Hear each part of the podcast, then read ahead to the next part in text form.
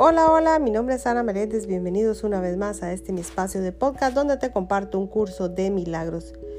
Quiero darle gracias a Dios infinitas por esta inmensa bendición de poder compartir con todos ustedes día a día. Y hoy estamos en el capítulo 22, parte 4, capítulo 22, parte 4, la bifurcación del camino. La lectura de hoy dice, cuando llegas al lugar en que la bifurcación del camino resulta evidente, no puedes seguir adelante, tienes que decidirte por uno de los dos caminos, pues si sigues adelante de la manera en que ibas antes de llegar a este punto, no llegarás a ninguna parte.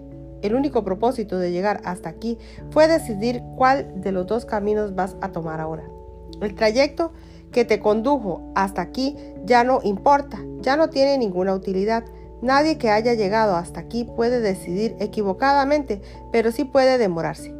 Y no hay momento de la jornada más frustrante y desalentador que aquel en el que te tiene o te detienes, ahí donde el camino se bifurca, indeciso con respecto a qué rumbo seguir.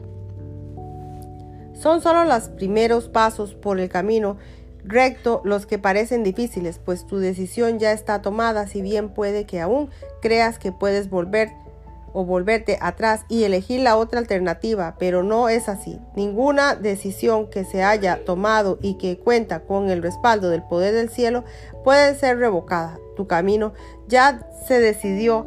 Si reconoces esto, no habrá nada que no se te diga. Y así tú y tu hermano os encontráis ahí en ese santo lugar ante el velo del pecado que pende entre vosotros y la faz de Cristo. Dejad que sea descorrido, descorredlo juntos, ah pues es solo un velo lo que interpone entre vosotros.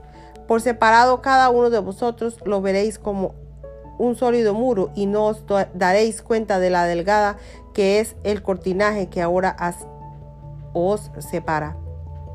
Aún así, este ya casi ha sido eliminado de vuestra conciencia e incluso aquí, ante el velo de la paz, ha venido a vosotros. Piensa en lo que espera después. El amor de Cristo iluminará vuestros rostros e irradiará desde ellos a un mundo en penumbra y con necesidad de luz.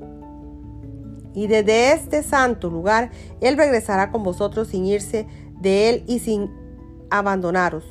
Os convertiréis en sus mensajeros al restituirlo a Él a sí mismo.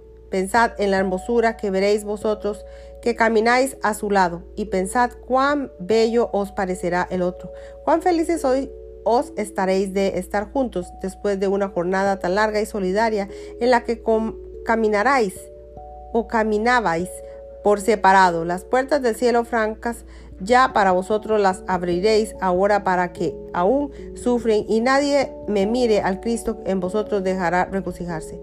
Qué bello es el panorama que visteis más allá del velo y que ahora portaréis para iluminar los cansados ojos de aquellos que todavía están tan extenuados como una vez lo estuviste vosotros. Cuán agradecidos estarán de veros llegar y ofrecer el perdón de Cristo para desvanecer así la fe que ellos aún tienen en el pecado. Cualquier error que cometas a otro ya lo habrá corregido tiernamente por ti, pues para él tu hermosura es su salvación y procura protegerla de cualquier daño. Y cada uno será para el otro su firme defensor contra todo lo que parezca surgir para separaros y así caminaréis por el mundo conmigo, pues tengo un mensaje que aún no se ha llevado a todos, y vosotros estáis aquí para permitir que se reciba.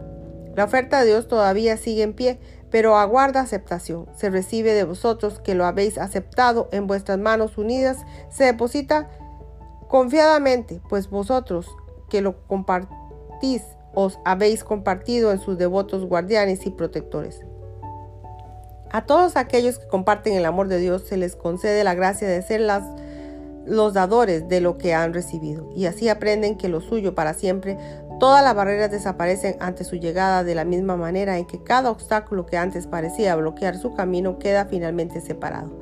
Ese velo que tú y tu hermano descorréis juntos os abre el camino de la verdad y se lo abre también a, vos, a otros los que permiten que se les libre o se les libere de las ilusiones de sus mentes, son los salvadores de este mundo y caminan por él con su redentor llevando su mensaje de esperanza, libertad, emancipación del sufrimiento a todo aquel que necesite un milagro para salvarse.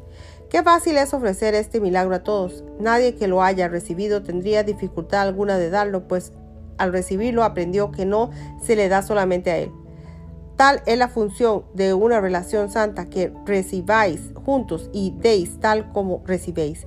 Juan se está ante el velo. Esto todavía parece difícil, pero si extendéis vuestras manos unidos, tocáis esto que parece un denso muro, notaréis con cuánta facilidad se deslizan vuestros dedos a través de su insubstancialidad. Ese muro no es sólido en absoluto y no solo una ilusión lo que interpone entre tú y tu hermano, el santo, ser que compartís. Hasta aquí termina la lectura del día de hoy. Que Dios me les bendiga hoy, mañana y siempre. Y nos veremos en una lección Dios mediante. Gracias, gracias infinitas. Bendiciones, bendiciones, bendiciones.